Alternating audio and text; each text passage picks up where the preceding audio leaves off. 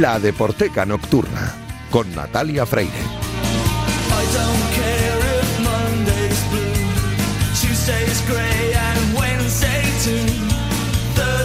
I don't care about you. Bienvenidos a la Deporteca Nocturna, el programa de Radio Marca en el que demostramos que el deporte es y genera cultura. Os recuerdo que disponéis de un correo electrónico, ladeporteca.gmail.com. Os recuerdo también la cuenta de Twitter, arroba la donde podéis comentar, sugerir y criticar todo lo que queráis. Y si queréis volver a escuchar este programa, pues podéis hacerlo a través de cualquiera de las plataformas de audio que ofrecen los podcasts de Radio Marca. A los mandos técnicos me acompaña esta noche Iñaki Serrano, que ya está haciendo que todo suene a la perfección. Y arrancamos ya.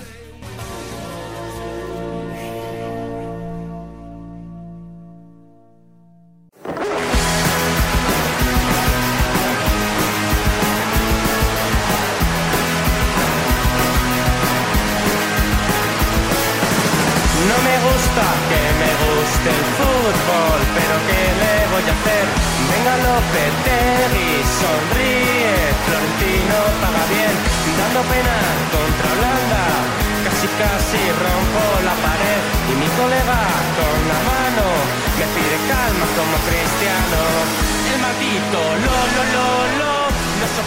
No soporto las canciones del Mundial, dice esta canción de Carolina Durante y no titular que da nombre a esta sección. Yo lo que no soporto es pasar ni un viernes sin Julio Ruiz, porque desde que empezamos la temporada y estás aquí con esta sección de música y deporte, oye, que este ratito que lo espero como agua de mayo cada semana. Agua de mayo, agua de marzo, de Agua de momento. marzo, agua de de momento marzo, ya. de marzo. Pero mayo está a la vuelta a la esquina. Sí, ya. sí, ya último fin de semana de marzo, precisamente en himno titular. ¿Qué me traes hoy?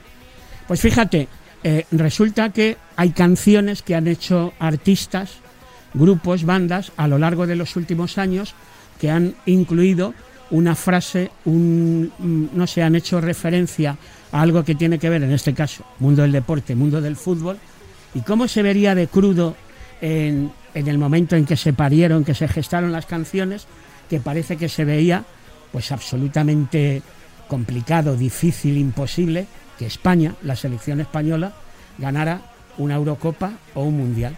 Pues este es el caso de esta misma canción que estamos escuchando, Claro. que una de las frases dice, no soporto que Odriozola no sea titular, porque esta canción la hicieron Carolina Durante para la Eurocopa de 2020, que nunca se celebró en 2020, porque por la pandemia mundial. Y mira, eh, Bueno, Odriozola- Odriozola que me parece que lo va a recuperar el Madrid, ¿no? Para el año no que lo viene. sé, pero desde luego para aquella Eurocopa de 2020, Odriozola podía haber sido titular, pero la de 2021 yo creo que no fue ni convocado. Claro. Así que sí que se quedó también esta vieja, pero hay más. Sí, sí, claro que hay más. Mira, por ejemplo, aquí en himno titular ya han sonado la habitación roja por el detalle que comentamos de que Jorge. Mira, estoy pensando. Ahora que según- jugaba al fútbol. Según te estoy contando esto, estoy pensando que un buen día, mira, un buen día, los planetas que estuvieron que estuvimos la semana, ello la pasada, semana pasada. Que un buen día. ¿Cómo hilamos aquí, ¿Cómo hilamos, diría cómo hilamos? Ortega? Pa- parecemos el programa aquel de, de Julio Otero de las cerezas, ¿no? Que cómo se, va se van enredando. Una detrás cerezas. de otra, vamos. Bueno, no pues- estaba preparado. No estaba preparado, ¿no? Fíjate, se me ocurre que un día podríamos hacer, un día o dos, podríamos hacer programas, o sea, eh, este trocito en la deporteca, en donde aprovecháramos para que yo te contara las cualidades de músicos metidos a futbolistas en el famoso partido del fin. Porque Jorge de la Habitación Roja ha jugado algún que otro partido y ha demostrado que era ese medio de contención absolutamente importante que no pasaba. Bueno, un- eh, era el, el- el stopper pero en el centro del campo. KCO jugó en las divisiones inferiores Sí, del, sí. del Zaragoza, si no Sí, recuerdo mal. Por eso, por eso Tenemos unos cuantos, por- ¿eh? tenemos unos cuantos. Por eso ahí tuvimos eh, el detalle de la habitación roja y de Jorge protagonista, porque su padre había jugado en el Valencia, en el Sabadell. Bueno, pues hoy vuelve la habitación roja con una canción llamada Nunca ganaremos el mundial y que estaba formando parte de Nuevos Tiempos del año 2005. Pero es que la habitación roja no sabían en 2005 que en 2008 íbamos a ganar la Eurocopa y en 2010 el Mundial.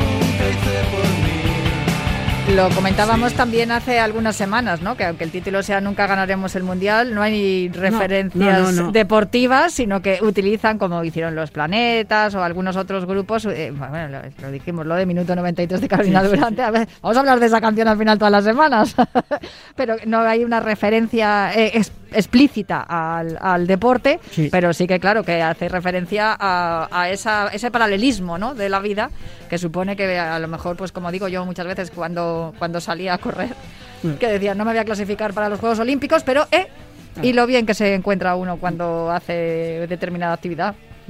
Pues fíjate, 2005, que es cuando la habitación roja incluye Nunca ganaremos el Mundial en su repertorio y en el disco Nuevos Tiempos, y 2006, cuando se estrena una banda llamada Facto de la Fe y las Flores Azules, con un álbum que se llama El Monstruo de las Ramblas, el primero de su carrera, y en donde lo que es una especie de recorrido, eh, las letras de las letras de eh, Facto de la Fe y las Flores Azules, luego de la fe y las flores azules, luego de la fe, siempre han sido costumbristas y han descrito lo que, lo que pasaba si estaba un día cualquiera uno haciendo los menesteres de, de la casa o, o estaba pasando un domingo, estaba pasando un día de playa. Y aquí, ¿a qué había referencia? Pues había referencia a esa frase hecha de que nunca se pasaba de cuartos de la Eurocopa.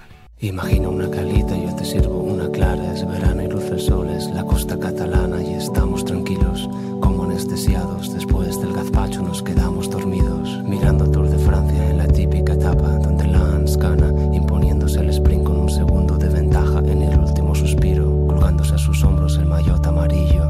De nuevo el chiringuito, un bañito, helado de pistacho y partida al futbolín. Lanzamos unos frisbees, jugamos a las cartas y acabamos cenando sardinas y ensalada. Bebemos dorados, hablamos callados, la luna, la sal, tus labios mojados, me entra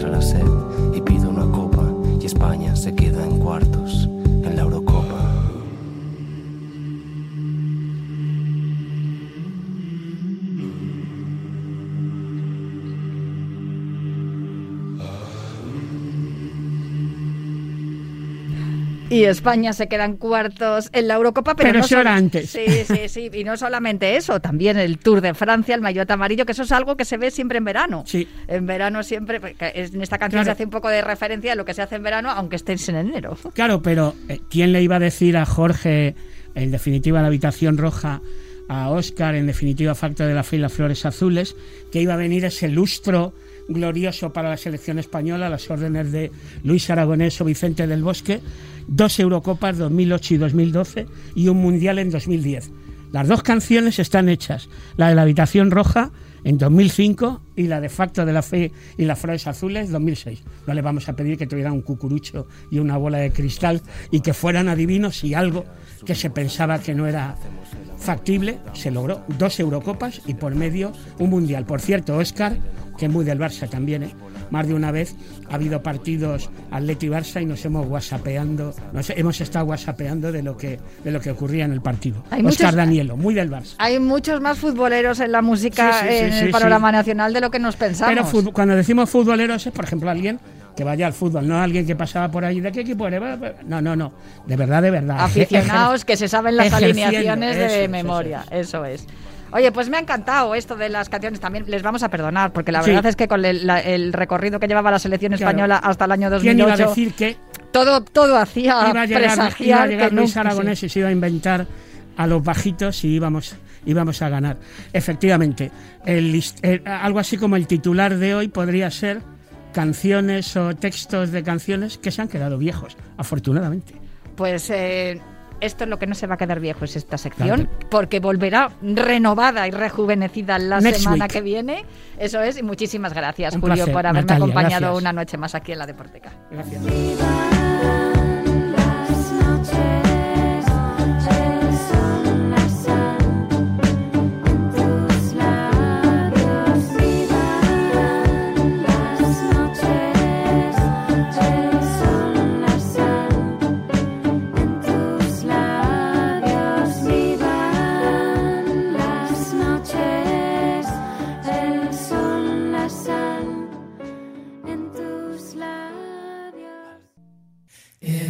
so good to be alive.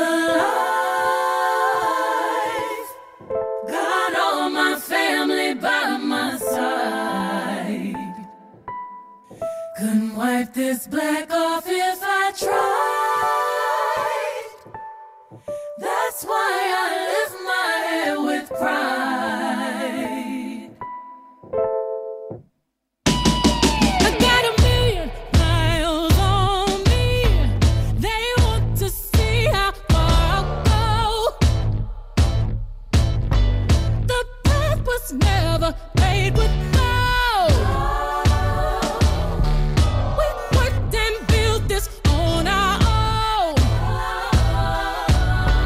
Da un poco de apuro mm, eh, interrumpir a la grandísima Beyoncé, pero tengo que hacerlo porque tengo aquí un invitado esta noche, Fernando Carreño. Muy buenas noches. Muy buenas noches.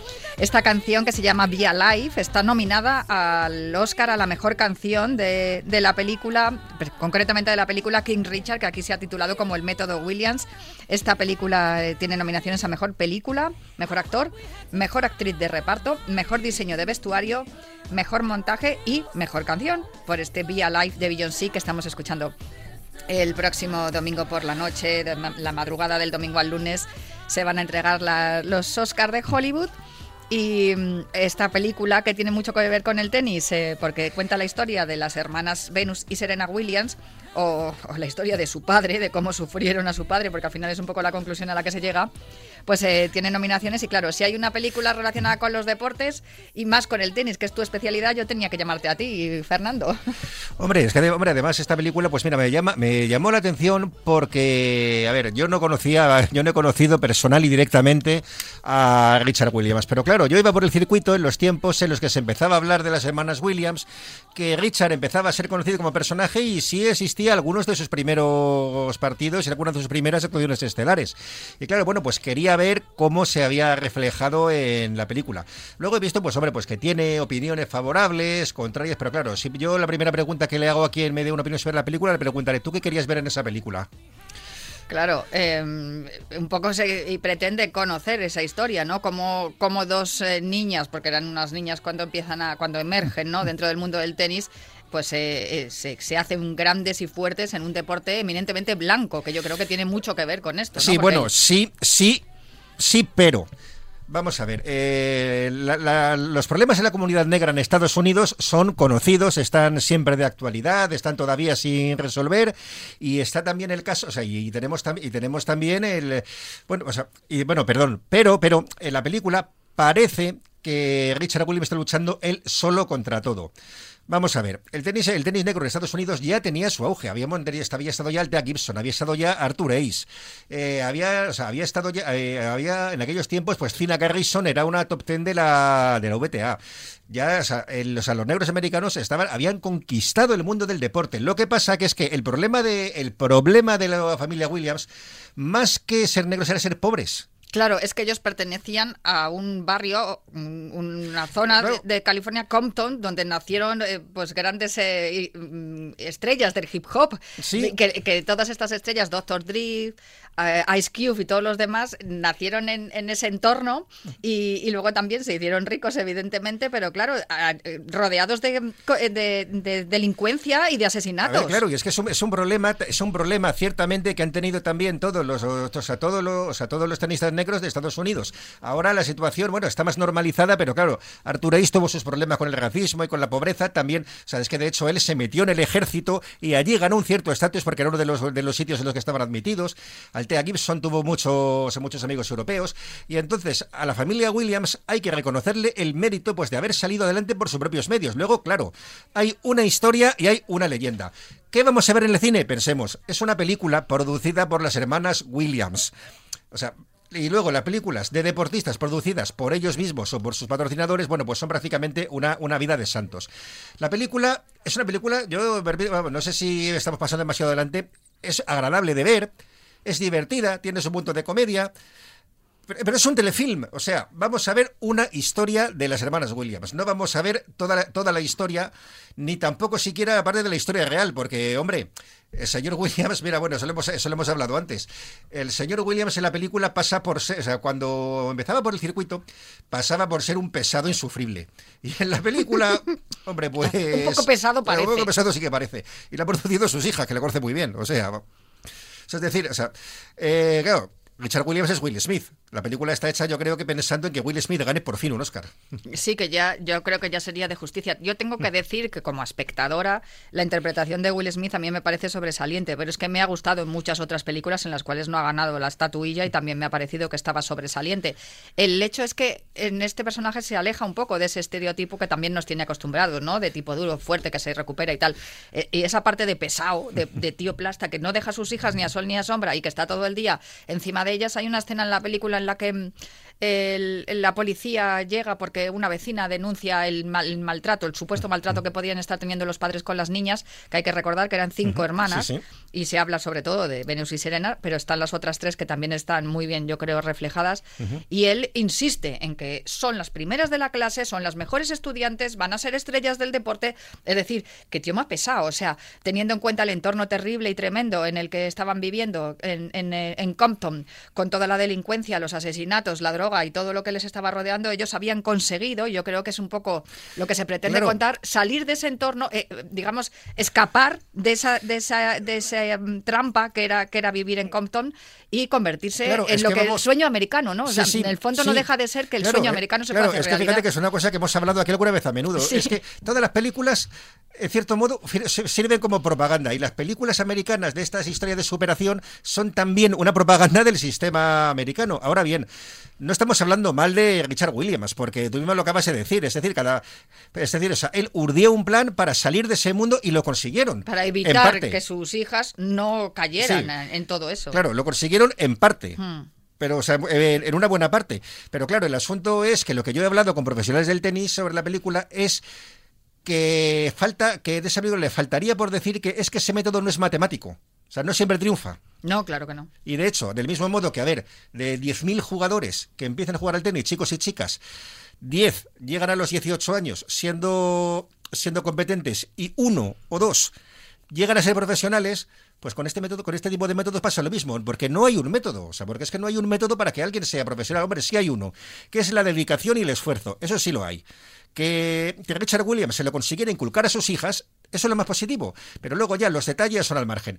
Porque luego, a ver, la película también cae en la sátira. Hombre, yo recuerdo que este señor, que cuando sus hijas jugaban, este señor se dedicaba a dar un show en las gradas. Claro, eso sale en la, eso sale en la película. También es cierto que el hombre se endiosa un poco a sí mismo, también miente un poco. Porque para enterarte de que Rick Maxi, por ejemplo, había entrenado a sus hijas, pues tenías que investigarlo un poco porque él no lo decía. Hmm. Claro, él decía que sus hijas se debían simplemente, simplemente a él. Entonces, claro, te, cuentan una historia, no toda la historia, pero bueno, lo fundamental, yo te digo, o a mí es una película que me ha parecido agradable. O sea, no. Si la pongo un poco por debajo de Bosch contra McElroy, pero claro, es. Pero sí, pero no por nada en especial, sino porque la otra me pareció muy buena, con un tono documental muy bueno. Claro, a lo mejor efectos de espectáculo, esta es mejor. Pero, digo, es que son, hay múltiples facetas de las historias. Sí, sin embargo, Björk contra McEnroe no consiguió tampoco ningún premio. Esta yo creo que tampoco va a conseguir ninguno a pesar de las de las nominaciones que tiene. Bueno, a lo mejor Sí, la bueno, de, bueno, bueno, bueno. la Oye, canción oye, de Beyoncé oye, que está muy bien. Piensa que entre las presentadoras en la gala van a estar Venus y Serena Williams. Eh, ¿Eso qué significa? Que si van a Mm, No lo estar, sé, que a lo no lo mejor sé. es que ya saben que hay algo, recuerda, que algo recuerda- pillan. recuerda que cuando Pedro Almodóvar ganó el Oscar se eligió para presentar A Penélope Cruz, Ya, es verdad. es decir, Y a Antonio Banderas. Bueno, vamos a ver, así que vamos a ver. O sea que Venus y Serena van a entregar una- un premio. Bueno, van a estar entre las presentadoras en la gala. Luego la mecánica no la conozco en detalle, pero, pero figuran entre los invitados, que son varios. ¿Cómo es posible que los deportistas, que esto lo, lo hemos hablado muchas veces aquí en la Deporteca, que se metan a productores de películas, una película sobre tu propia vida? Mira, cuando, tiene, cuando tienes mucho dinero, ya no sabes ni qué hacer con a ver, oye, hemos visto el crepúsculo de los dioses. La, la protagonista tenía un teléfono de oro. Bueno, pues oye, hacer una película, pues es más interesante que tener un teléfono de oro, no sé, al menos para mí. Ya, sí, sin duda. Aparte que lo que estábamos comentando, que eh, tiene mucho que ver con esto que les encanta a los yankees, ¿no? Lo del sueño americano, lo de la cultura del esfuerzo que acabas de comentar, que si te esfuerzas mucho, si te si mm, luchas contra viento y marea, porque hay, hay algunas escenas en la película donde se ve que, que, le, que a, a Richard Williams le, le pegan, le pegan Sí, la gente sí, que sí, está los maleantes, ¿no? Los pandilleros que están en la calle le atizan cuando alguien se mete con una de sus hijas y, y él va a defenderlas, porque oye, era un señor de con, con cierta edad, teniendo las cinco niñas. Y, mm, y- y claro, pues eh, eh, es un poco esto, el, el sueño americano, ¿no? Y que yo creo que esto les encanta en la academia y que por eso Sí, hay tantas películas, prácticamente en todas las ediciones de los Oscar hay alguna película que tiene que ver con un deportista, con un deporte, porque el, el- el- yo creo que en, el- en los argumentos de deporte, algo que no hemos hecho aquí en España, Sí, pero en. Hollywood encontraron un filón para poder transmitir este tipo de valores, ¿no? Que si trabajas mucho, lo de que dice el cholo, ¿no? Si se, si se quien trabaja y se cree, se puede, Sí, pues, sí, y todas estas no, no, cosas. es que, no, es que además funciona. Mira, ahí tienes, ahí tienes a Elon Musk. O sea, Elon Musk es una persona que ha estado siempre pensando, que está preparando, que está innovando. Y, y se, y se lo debe todo a sí mismo. O sea, que sus padres fueran, un- tuvieran una mina de, una mina de esmeraldas en Sudáfrica debe ser eh, secundario. O sea, Ya. bueno, o sea, quiero con, quiero con esto decir, quiero con esto decir que, hombre, que la propaganda del sueño americano es propaganda, se exagera. Ahora bien, en el deporte, si tú mismo no te esfuerzas, pues evidentemente, pues no vas a llegar muy lejos. Y mira, en la película, yo creo, en la película de, de la película de King Richard, que, que fíjate el título original, o el método Williams, pues claro, lo fundamental para mí es eso, que primero que inculquen que tienes que esforzarte. Luego ya verás tú cuáles son las dificultades añadidas que tienes. Y luego, por otro, y luego, o sea, pero luego, por otro lado, claro, yo me gustaría, yo también yo también me gustaría que se dijera que a ver que eso no siempre, no siempre funciona. No, no siempre Porque funciona. mira, padres de tenistas que han acabado con su, que han acabado con sus hijos, aún con buenas cualidades, hay bastantes más que los que han aplicado el método Williams y les ha funcionado. Bueno, en el fútbol ya ni te cuento, no hay más que ir a un partido de cadetes o de juveniles y ver a los Sí, papás bueno, y las mamás que ojo con lo Hombre, que, las hombre. cosas que dicen y hacen. Hombre, la escena de, hombre, la A escena- sus hijos y a los contrarios. La escena, la escena sin hacer spoilers, porque vamos, eso es fácil, eh, además está casi al principio, en la que en la que Richard le corrige al entrenador de Pete Sampras sobre cómo tiene que entrenar, pues hombre, Sí, que le está corrigiendo Sí, claro. al entrenador de Pete Sampras porque le está diciendo a la niña cómo tiene que colocar la posición, ¿no? Y el entrenador de Pete Sampras le dice, perdona, que tú eres el padre, pero el entrenador soy yo. Eso lo hacen mucho los padres. Hay un detallito que no quiero dejar pasar y es el de Marcela Zacarías, que interpreta a nuestra Arancha Sánchez Vicario y que creo que lo hace muy bien. Es algo que también se cuenta en la película, ¿no? Que la educación, el respeto, la humildad y todos estos valores que traslada, se traslada a la vida a, a- a través del deporte eh, es mucho más importante que, que el, que el presumir y el ganar y el hacer dinero y todo eso. Sí, porque una cosa que, siempre- que a veces se nos, se, nos, se, nos, eh, se nos olvida, que es que el deporte fundamentalmente se concibió como, lo, lo inventaron los griegos, lo concibieron como un asunto de educación, de, de tener, de tener valores. Luego eso, por ejemplo, cuando los ingleses, que tienen sus cosas, pero también tienen sus otras cosas, reinventaron el deporte en el siglo XIX, pues dijeron, o sea, en una frase que tuvo sitio en su día, que decía que Waterloo se ganó en el campo de deportes de antes. Claro, eh, el asunto de la autodisciplina, el, el deber y... Sea, decir, el deporte sirve para muchas cosas, pero básicamente sirve también, sirve primero para educación y luego también sirve en cierto modo para que tú te sientas bien. Eso lo dijeron los romanos. Mira, cuando hace unos años salió aquel, salió aquel ejercicio de, de gimnasia rítmica, no me acuerdo ahora del nombre de la, de la chica, que ha sido muy famoso por la alegría que transmitía y ella y tal, pues hubo gente que dijo, no, este es un ejercicio muy imperfecto. Y dije, no, pero es que es un imper- un ejercicio muy imperfecto, pero lo que transmite es que, el- es que la chica, la deportista, se lo está pasando muy bien haciéndolo. Sí, además es que era una gimnasta, era, era artística, si no recuerdo mal, no sé si te refieres a ella, no me sale a mitad un poco Es el que no nombre recuerdo- ahora. es que ahora mismo no pero en la era cabeza, una pero- gimnasta que había tenido una lesión grave y estaba haciendo ese ejercicio y es verdad que dio la vuelta al mundo porque estaba riéndose todo el rato y con mucha vitalidad, pero claro, es que ella estaba feliz de poder volver a hacer sus ejercicios. Claro, te dirás, no es que es un ejercicio muy sencillo. Digo, bueno, pero es que es igual, porque de lo que importa es lo que, es que lo que importa es lo que es cómo lo está viviendo ella. Desde luego. Oye, em, hay una nominación que a mí creo, quiero destacarla, igual que lo de Marcela Zacarías, que, que lo- desde luego, o sea, tanto el físico como la forma de, de comportarse durante la película es genial, porque claro, ella es tenista profesional, Marcela. Sí, sí. Y, y aquí se convierte en actriz. Aquí le, hemos- aquí le, aquí le hemos hecho, aquí le hemos Sí. hecho un reportaje Sí. y ya le digo, pues hombre, ella dice que se sintió muy halagada, claro, de que la llamaran para interpretar a una número uno del mundo. Luego digo, vamos, que sí, hombre, que ya vio los partidos, que tenía golpes parecidos, que trató de interpretar como lo hubiera interpretado ella. Y en fin, claro, es un personaje secundario, pero mira, un secundario significativo, ya te digo, o sea, es que esta película trata un, tar- esta historia, película cuenta una historia real, pero claro, cuenta una historia real según la quieren contar. Desde luego. Eh, como, Yo si te digo la con verdad, yo la recomiendo, ¿eh? No, yo también. A mí sí me gusta, luego. o sea, una película agradable que que, bueno, que está bien, que luego a lo mejor hombre, te, ayuda- te lleva a investigar más cosas y bueno, oye, hay muchas películas históricas que no te cuentan toda la historia. Kathleen Ohashi, creo que se llama Sí, sí, la, creo que sí. la gimnasta a la que te has referido. Eh, yo, aparte de lo de Marcela, quería dejar también, o destacar, el diseño de vestuario, que tiene una nominación. A mí me parece que está excelente el vestuario, porque claro, está ambientado en, en la época en la que las Williams tenían 9 y 12 años más o menos. ambientado, ambientado en los, ambientado en los años 90 con esos chandals de táctil. Super 90, sí, y, y además eh, todo lo que todo lo que rodea, ¿no? A, a la ambientación también, a, la, a la dirección artística, ¿no? Hombre, las bolsas de, de Dunlop, las bolsas de, de Williams, de- del También, tenis sí, y todas esas hombre, cosas. también tiene, también tiene la suerte, también tiene la suerte que se haya, que se haya ocupado, que se haya ocupado de ello, de que bueno, que es una época en la que había mucha, en la que de la que había mucha referencia gráfica. Claro, el peinado, de, hombre, por ejemplo, para el peinado que lleva Venus cuando tenía 14, 15 años, está a punto de darle salto, claro, de, de eso hay fotos. Desde luego, y eso es mucho, facilita mucho el trabajo. No tienes que consultar las bibliotecas ni cuál era, que- cuál era el tipo de moda que se llevaba en aquellos años. No es lo mismo que para una para una película de época. Eh, nos quedan unos minutos. No sé si me tienes que contar algo más del método Williams, porque yo quería hacer un par de apuntes más acerca de la ceremonia de los Oscars con otras dos películas que también tienen nominaciones. No, bueno, del método Williams, pues simplemente, pues eh, es eso, claro, las, las actrices que han interpretado a la joven Venus y Serena también, han, Mm. también, claro, aunque el tenis, te- perdón, aunque el cine te permite falsear un poco los planos, claro, también demuestra que, que tienen buena habilidad con, con la raqueta. Sí. No es el caso de Borg contra, a ver, no es el caso de, bueno, en el caso de Borg contra McEnroe, aparte de las escenas de actuación, pues claro, cogieron a tenistas para hacer, para hacer los planos de, para hacer los planos de deporte. Fíjate que en aquella película sí me llamó la atención que la hierba de Wimbledon la habían preparado de forma que fuera reflejando, como refleja la realidad, la evolución de las pistas de hierba según iban pasando las rondas. Bueno, aquí son pistas de cemento, no, no han tenido tanto trabajo. Pues fíjate que esto me acaba de recordar una cosa que leí sobre la película Wimbledon, precisamente, que los directores eh, de arte y, y estaban pe- muy pendientes de que los eh, actores que no sabían jugar al tenis o solamente sabían hacerlo a nivel eh, aficionado, pues que les decían, no te preocupes por dónde va la bola, tú pon la posturita que ya luego con el ordenador nosotros hacemos que la bola entre. Y poniendo la postura, las bolas acabaron entrando sin necesidad de que sin necesidad de utilizar el ordenador. Estas cosas que quedan ahí durante el rodaje y que son interesantes de contar y que las contamos aquí en la Deporteca. Antes de despedirte, quiero contarte que hay otras dos películas que tienen algún alguna referencia deportiva. Una de ellas, no sé si la has visto, yo no la he visto. Paolo Sorrentino dirige el Fue la mano de Dios. Hay una escena en la que sale el gol de Maradona, y pero vamos, no tiene nada que ver. Está ambientada en el 86 en Italia y ahí es donde aparecen imágenes de ese Mundial de México 86. Y luego un documental precioso de 22 minutos nada más que se llama La reina del baloncesto, The Queen of the Basketball.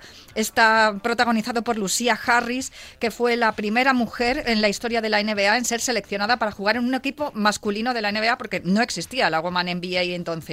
Y mm, la verdad es que la historia de Lucia Harris es preciosa y yo os recomiendo que lo veáis porque además está en YouTube. Y además es que Lucia murió en el mes de enero. Estaría muy bien que este documental que mm, participa en la categoría de documental corto se llevara, se llevara un Oscar porque esto a los, a los Sí, yankees sí. les mola mucho estas Sí, porque es que, historias. además, es, que, es que además nos puede ayudar a recordar una cosa importante, que es que ha habido muchas gestas femeninas que han sido olvidadas. Y en aquel momento, a ver, la NBA estaba haciendo, estaba haciendo una iniciativa, estaba haciendo una iniciativa que era, bueno, buscar todos los medios posibles para ganar, para ganar popularidad. Lo consiguió, pues, a partir de Abdul Jabbar, de Magic Johnson y tal. Pero ojo, que a esta chica se la reconociera capacidad para jugar y no hacer un espectáculo de circo, sino jugar, ojo con ello. Pues os lo recomiendo. The Queen of Basketball, la historia de Lucia Harris, está nominada a la categoría de Mejor Documental Corto. Un placer charlar contigo, Fernando. La, la semana que viene se entregan los Grammys. Igual te vuelvo a molestar. Bueno, lo que, lo que queráis. Pues muchísimas gracias también a Iñaki Serrano, que está al otro lado del cristal. Y yo os espero aquí el próximo viernes para seguir hablando de literatura, cine y música relacionada con los deportes aquí en la Deporteca de Radio Marca.